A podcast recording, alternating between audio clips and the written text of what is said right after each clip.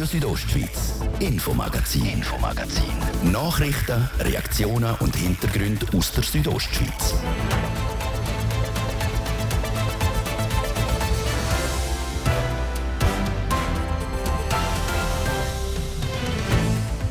Sie sind leislich, sie stinken nicht und brauchen wenig Service- und Wartungsarbeit. Elektroautos sind weltweit auf dem Vormarsch und mit ihnen auch die zahlreichen Ladestationen, die jetzt gefragt sind. Entsprechend ist natürlich jetzt schon der Moment da, wo jeder, der ein Stück Land hat, irgendwo in der Nähe von einer Autobahnausfahrt, sicher nicht schlecht dran tut, um dort eine Schnellladestation drauf zu tun. Wie gut aufgestellt ist der Kanton Graubünden diesbezüglich? Dieser Frage sind wir noch. Denn sie sind nicht leislich, sie sorgen mit ihren körperlichen Ausscheidungen, gelinde gesagt, für das ein oder andere Ärgernis und sie sind momentan für die Stadt Chur schon fast ein Plage. Es ist wichtig, dass die Tuba eigentlich nicht mehr gefordert werden, dass da die Ressourcen, die zur Verfügung stehen, für eine weitere Bestandeszunahme, dass die massiv eingeschränkt werden. Mit welchen weiteren Massnahmen die Stadt Chur die unliebsamen Bewohner in Schach halten will, ihr hört es im Infomagazin am Freitagabend bei Radio Südostschweiz. Schön sind ihr dabei. Durch die Sendung begleitet euch heute Olivia Limacher.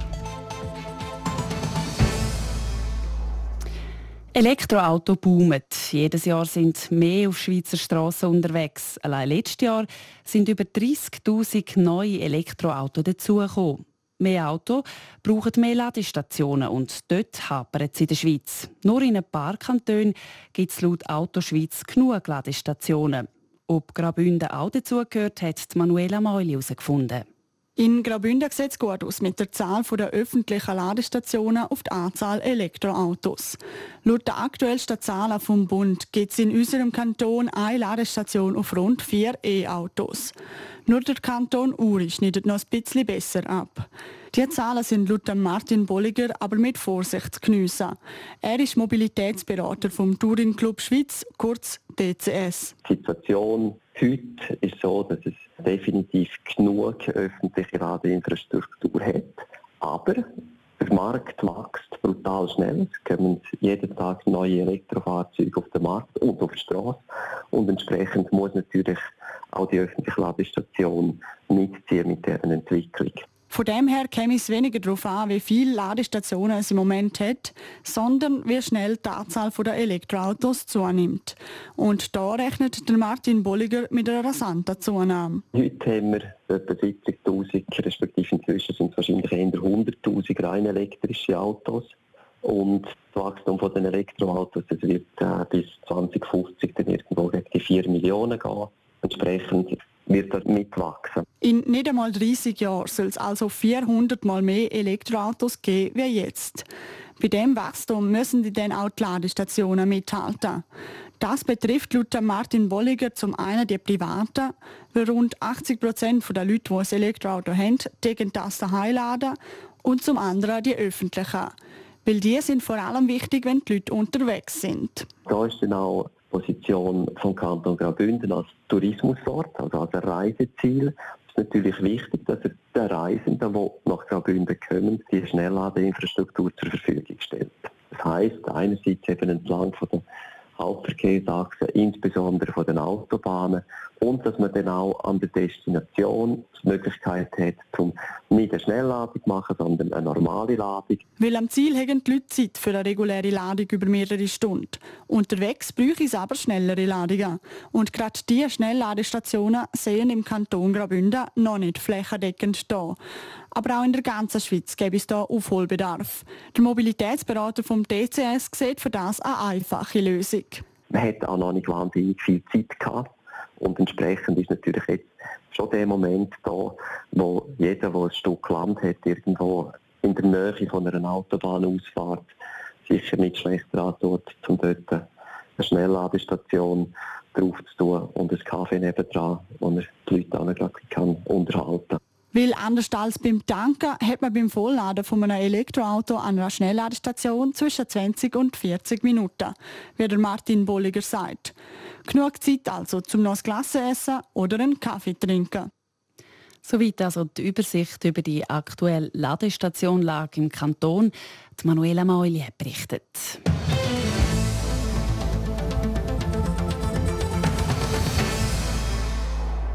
Die Wintermonate haben es gewöhnlich in sich. Gerade die Kleinsten sind in dieser Zeit vielmal mit Fieber oder einer Magen-Darm-Grippe im Bett. In den letzten zwei Jahren ist die Situation im Kinderspital in Chur wegen der Corona-Massnahmen sehr ruhig gewesen. Mittlerweile hat der Bund aber die meisten der Massnahmen wieder aufgehoben.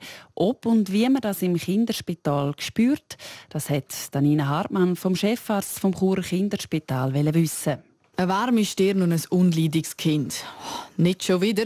Denken sich viele Eltern wahrscheinlich momentan öfters. Aktuell sind viele Kinder krank. Es kursiert die Influenza, die Magen-Darm und auch Atemwegsinfektionen. In den letzten zwei Jahren war es gerade in diesen Monaten eher ruhig auf der Kinderstation im Kantonsspital Graubünden.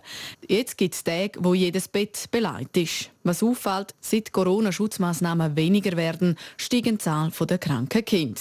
Das kann einen Zusammenhang haben, sagt auch der Chefarzt für Kinder- und Jugendmedizin im Kantonsspital, der Biarte Rocto. Eine gewisse Verstärkung sehen wir schon durch, äh, durch die, äh, eigentlich durch die Maßnahmen, die man gehabt hat, zwei Jahre, wo es wenig Viren, auch andere Viren und, und äh, zirkuliert hat und, äh, und jetzt häuft sich das.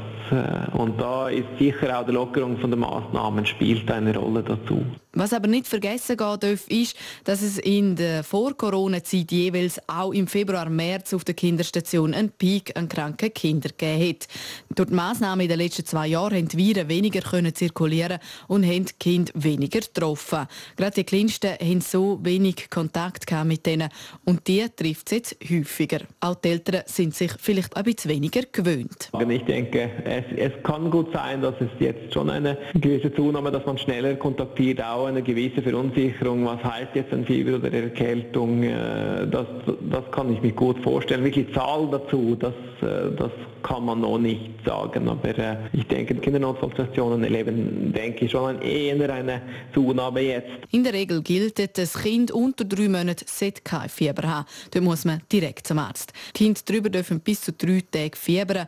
Falls das Fieber aber nicht senkbar ist, das Kind nicht mehr trinkt oder apathisch wirkt, sollte man einen Arzt kontaktieren. Laut dem Chefarzt auch dann, wenn man unsicher ist. Fakt ist, ein Kind kann bis zu 18 Mal krank sein im Jahr. Über den Sommer aber tendenziell weniger. In der Regel ist es so, dass der Sommer und der warme Wetter bringt eine Erleichterung, wenn es geht um Viruserkrankungen bei Kindern. Da sind halt die Sonnenstrahlen und die UV-Strahlen und, und die warmen Temperaturen sind hilfreich. So grundsätzlich äh, erwarte ich, dass es jetzt einen Rückgang geht von Erkrankungen, Infekterkrankungen bei Kindern, so wie man das üblicherweise sieht. Seit der Chefarzt für Kinder- und Jugendmedizin am Kantonsspital, der Biarte Rocto. Und das würde auch bedeuten, dass auch die Kinderstation im Kantonsspital wieder entlastet wird. Im Vergleich zum Vorjahr die Viren nämlich wieder quasi im normalen Rhythmus. Der Beitrag von Anina Hartmann.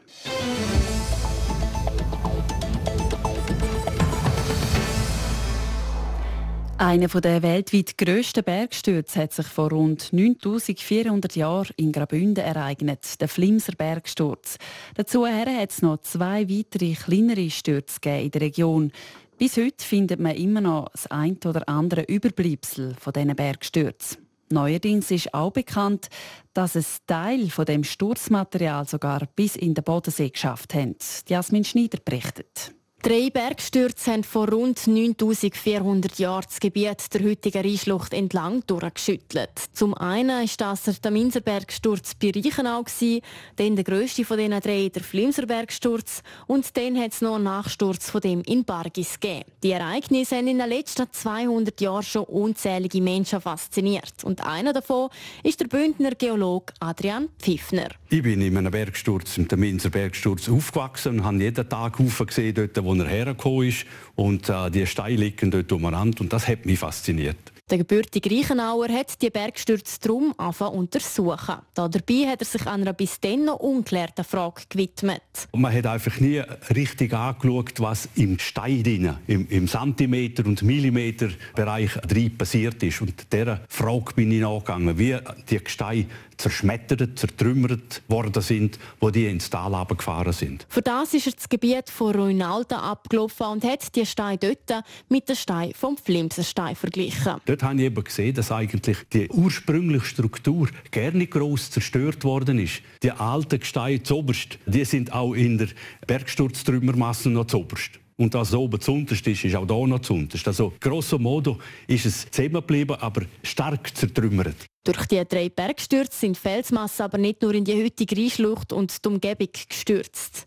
Nach dem ersten Bergsturz, am Taminser Bergsturz, ist nämlich das erste Mal ein großer See entstanden, sodass von Ilans bis Dusis alles mit Wasser bedeckt war. Und der See hat weite Wellen geschlagen, wie der Geologe Adrian Pfiffner sagt. Wo der Flimser Bergsturz in den See hinein ist, hat das eine Aufwirbelung von den weichen Sedimenten, die unter dem See waren. Und das hat eine Sturzflut gegeben, die über den, den Minzerbergsturz durch ist. Und durch und durch bereichen auch einen Durchbruch. Und der ist aber bis in den Bodensee. Bis heute hat es also ein Stück Flimserstein im Bodensee. Jetzt stellt sich nur noch die Frage, wie es überhaupt zu so grossen Bergstürzen kommen Und die Antwort die findet sich wie auch häufig bei heutigen Naturkatastrophen im Klimawandel.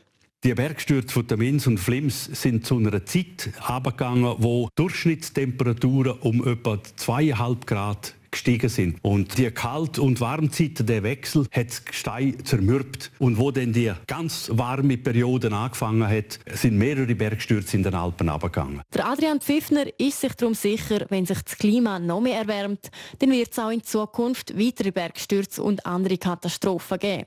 Nur in welchem Ausmaß das sie wird, wird sich erst zeigen.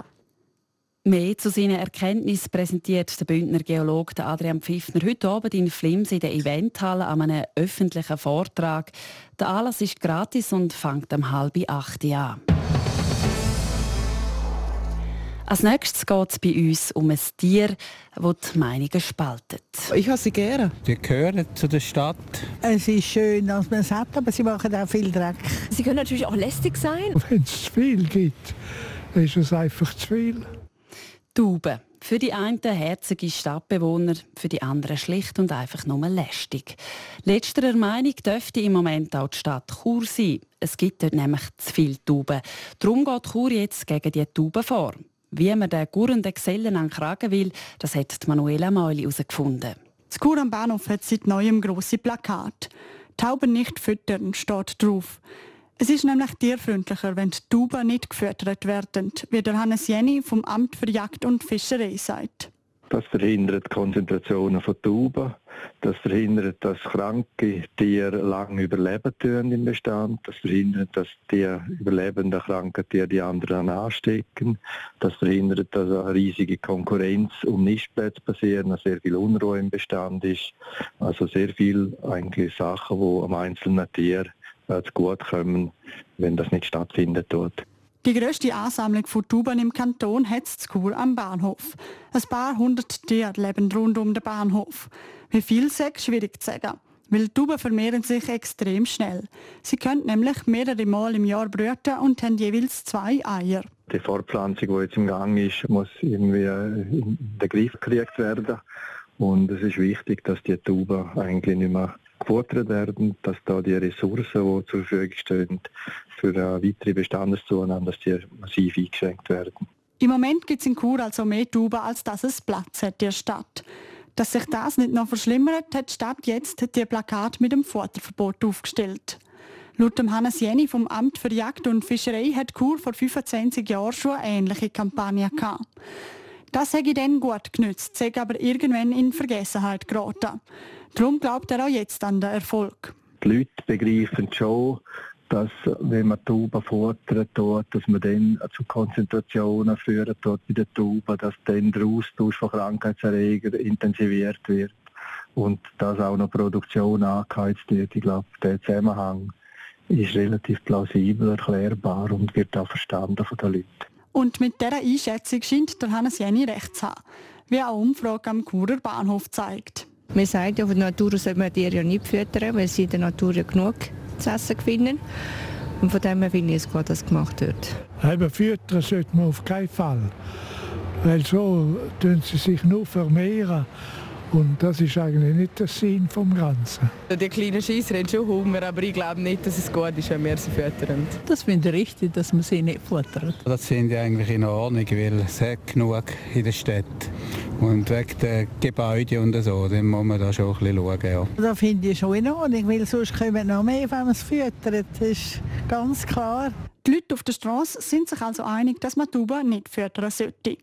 Neben dem Plakat gegen die Fütterung gibt es am Churer Bahnhof auch seit längerem schon Stacheln zur Vogelabwehr und Plastikvögel, dass sich Tauben nicht einnisten. Der Beitrag von der Manuela Meuli. Damit schließen wir den ersten Teil vom Infomagazin und geben kurz ab in die Nachrichtenredaktion Wetter und Verkehr. Allein ist man zwar stark, aber gemeinsam unschlagbar. Der HCD gemeinsam mit euch in den Playoffs gegen Trapperswil Jona Lakers. Am Sonntag, 27. März am 8. Uhr im Eisstadion in Davos. Tickets auf hcd.ch oder an der Tageskasse. Die schönste Zeit vom Jahr mit dem HCD. Präsentiert von Radio Südostschweiz. Und ihr hört das Radio Südostschweiz am Freitag, 25. März, haben wir es halb sechs. News Update. Mit Adrienne Kretli. Der Bundesrat übernimmt weitere EU-Sanktionen gegen Russland. Das hat er an einer außerordentlichen Sitzung beschlossen. Nichts wissen will die Landesregierung allerdings von einem Verbot für die Verbreitung von russischen Staatsmedien. Die EU hatte bereits Anfang März die Verbreitung der russischen Staatsmedien auf allen Ebenen untersagt. In der Schweiz sollen Kriegsflüchtlinge aus der Ukraine mit Schutzstatus S zusätzlich unterstützt werden. Pro Person will sich der Bund mit 3000 Franken an den Kosten für Sprachkurse beteiligen. Den entsprechenden Vorschlag hat das Bundesamt für Migration SEM heute bei den Kantonen in die Vernehmlassung geschickt. Der Käsekonsum in der Schweiz ist nach dem Rekordjahr 2020 auch letztes Jahr leicht angestiegen. Über 23 Kilogramm wurden pro Kopf verspeist. Besonders beliebt war Halbhartkäse aus der Westschweiz. Zurückgegangen ist hingegen der Konsum von Hartkäse. Außerdem haben Schweizerinnen und Schweizer im letzten Jahr knapp 2% weniger einheimischen Käse gegessen als im Jahr zuvor. Im globalen Klimastreiktag gehen auch heute in verschiedenen Schweizer Städten Klimaaktivistinnen und Klimaaktivisten auf die Straße. In Davos machten am Vormittag etwa ein Dutzend Jugendliche mit einem Sitzstreik den Anfang. Sie wollten der Gemeinde zeigen, dass die Davoser Bevölkerung eine konsequente Klimapolitik wolle.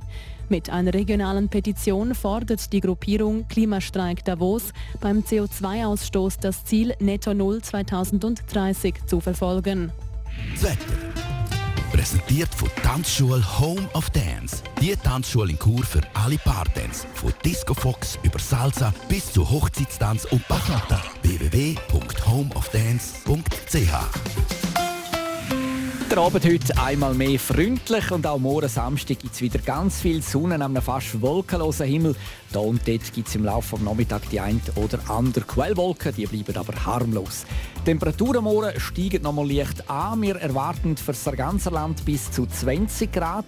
In Klosters gibt es 14 und in Bivio maximal 8 Grad.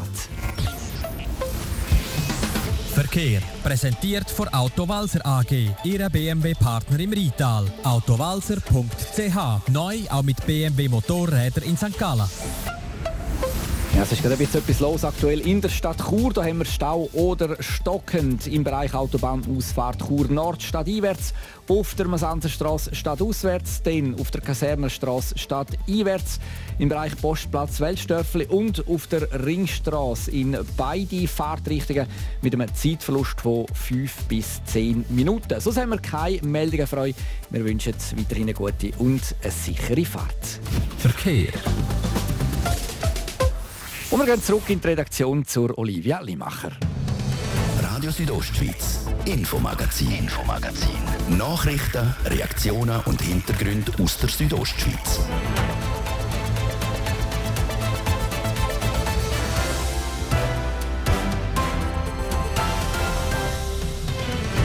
Willkommen zurück im zweiten Teil vom Infomagazin. Die Wintersportsaison die neigt sich langsam aber sicher eine Wende zu. Im Hockey geht es jetzt erst richtig in die heiße Phase. Heute geht es los mit den Playoffs. Was sich der Trainer vom HCD vorgenommen hat, ihr hört es gerade. Bald zwei Wochen ist es her, seit der HC Davos sich in einem harten Match gegen Fribourg-Gotteron durchgesetzt und sich so die direkte Playoff-Qualifikation gesichert hat. Heute Abend gilt es ernst für den HC Davos. Er bestreitet sein erstes Playoff-Spiel gegen die Rapperswil-Jona Lakers auswärts.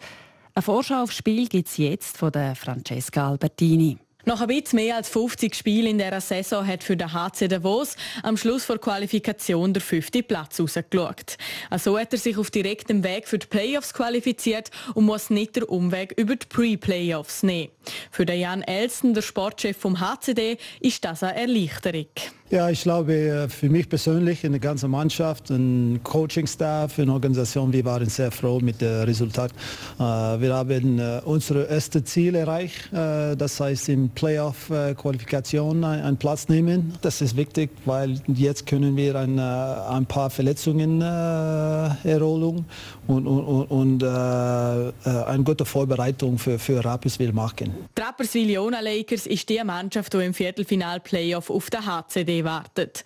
Sie haben ihre Qualifikation auf dem vierten Tabellenplatz beendet und kämpfen jetzt im Best of Seven gegen den HCD um den Einzug ins Halbfinale. Das heißt, der HCD spielt jetzt maximal siebenmal gegen die Lakers. Die Mannschaft, die zuerst vier Siege erreicht, qualifiziert sich für das Halbfinale. Dass der Playoff-Gegner vom HCD Trapperswil-Jona Lakers sind, das passt am Jan Elsten. Will? Wir sind froh, ich glaube, es ist ein guter Gegner für uns. Wir haben die dritte äh, jüngerste beste Mannschaft in der National League und wir wollen ein stark Playoff äh, spielen, eine gute Leistung bringen, weil äh, für unsere Entwicklung und Erfahrung, das ist sehr, sehr wichtig, dass die Spieler spüren, wie, was braucht eine Mannschaft zum Erfolg haben im Playoffs. So darum, gegen Rapi, ich habe, ich habe ein, ein groß, großes Vertrauen. Der Sportchef schaut am ersten Playoff-Spiel gegen die Lakers also positiv entgegen. Trotz allem dürfen wir aber nicht vergessen, dass die Lakers einen Haufen gute Offensivspieler haben und bis jetzt eine starke Saison gezeigt haben.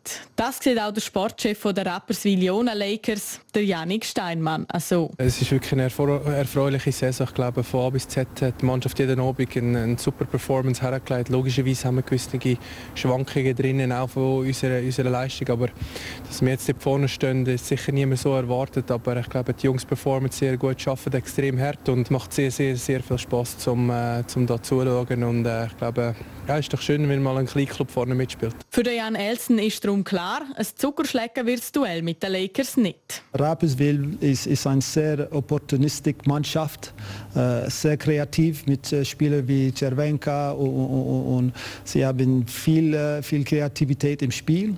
Äh, so darum, wir, wir können nicht äh, äh, mit Bremsen spielen, wir, wir müssen unser Spiel spielen und ein starkes äh, defensives Fundament. Wichtig für den Erfolg vom HCD sei darum die Zusammenstellung vom Team. Insbesondere die routinierten Spieler müssen die Leaderrolle übernehmen. Sie wissen, was, was passiert in Playoffs, sie haben Erfahrung und, und auch in Verteidigung. Wir haben äh, viele Leute da, auch mit viel Erfahrung. So darum, die Mischung ist sehr, sehr gut. Äh, die Energie ist auch äh, willkommen von den jungen Spielern. So darum ist ein gut gemischt, äh, so, so zum, äh, im Playoffs zu spielen. Letztes Jahr ist für den HCD schon in den Pre-Playoffs Schluss gewesen. In dieser Saison hingegen steht der Rekordmeister jetzt kurz vor seinem ersten Viertelfinal-Playoff gegen Rapperswil. Das ist die Mannschaft, die er in der Qualifikation schon drei von fünf Mal geschlagen hat. Das Spiel startet dann heute Abend am 8. Uhr. RSO ist live vor Ort mit dabei.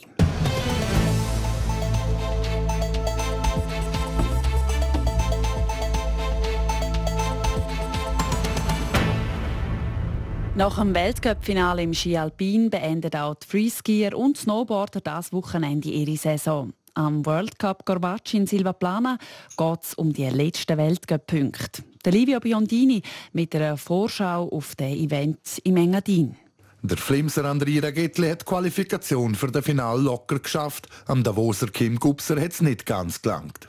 Der Andrira Getli ist zufrieden mit seiner Quali. Er siegt im Final. Das ist das Einzige, was zählt. Die Zeit bis zum Final überbrücke er eher gemütlich mit Spazieren, einem Saunabesuch und der Vorbereitung für seine Runs. Ja, ich muss mir sicher Gedanken machen, was ich dann am Samstag genau zeigen will, welchen Lauf. Aber dann habe ich immer noch ein bisschen Zeit zum Überlegen und ich weiß eigentlich schon grundsätzlich ungefähr, was ich machen will am Samstag. Die Slopestyle-Wertung führt der Flimser an. Im Gesamtweltcup steht er auf Platz 4. Es ist also noch alles möglich im Final für den Andrira Getli.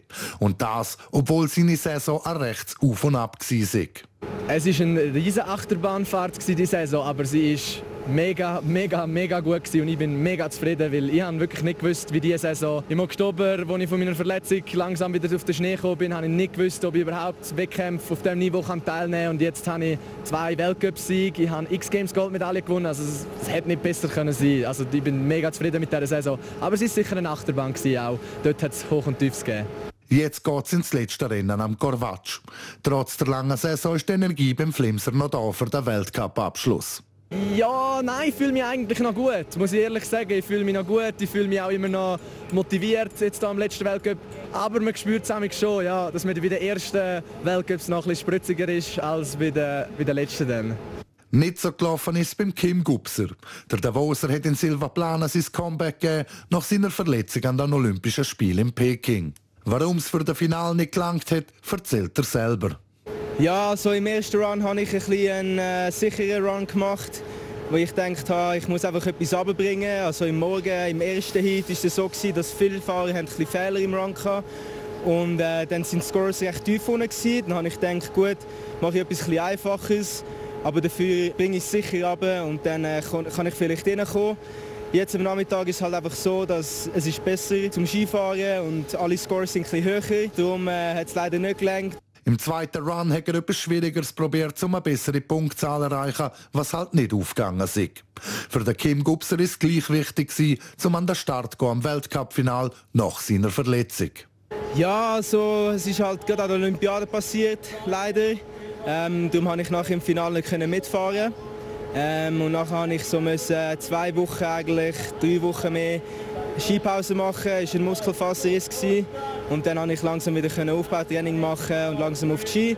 Und habe zwei Weltcup verpasst wegen dem. Aber äh, zum Glück kann ich jetzt da mitfahren. So der Kim Gubser gegenüber TV Südostschweiz. Die Free-Ski Slopestyle-Finals der Frauen und Männer findet morgen Mittag statt. Sport. Nach vier Jahren Pause geht es für den HCD wieder in den Playoffs ab Zeck in Kretli. Davoser dürfen die Bärte wieder sprießen lassen. Heute geht es los mit der vierten Finalserie gegen Trapperswil Jona Lakers. Bei den Direktduell ist es in dieser Saison ziemlich eng zwischen den beiden Mannschaften. In der Schlussabrechnung dreimal hat der HCD gewonnen, zweimal Rapperswil. Unter anderem darum wird eine ziemlich enge Playoff-Serie erwartet. Das erste Mal ernst gilt, wie gesagt, heute Abend ab der 8. Uhr auswärts bei den Lakers. Da so sind wir mit der Eishockey-Sendung Redline Live mit dabei. Gleichzeitig gehen dann auch die Partien zwischen dem EV Zug und Lugano und zwischen Fribourg-Gotteron und Lausanne los.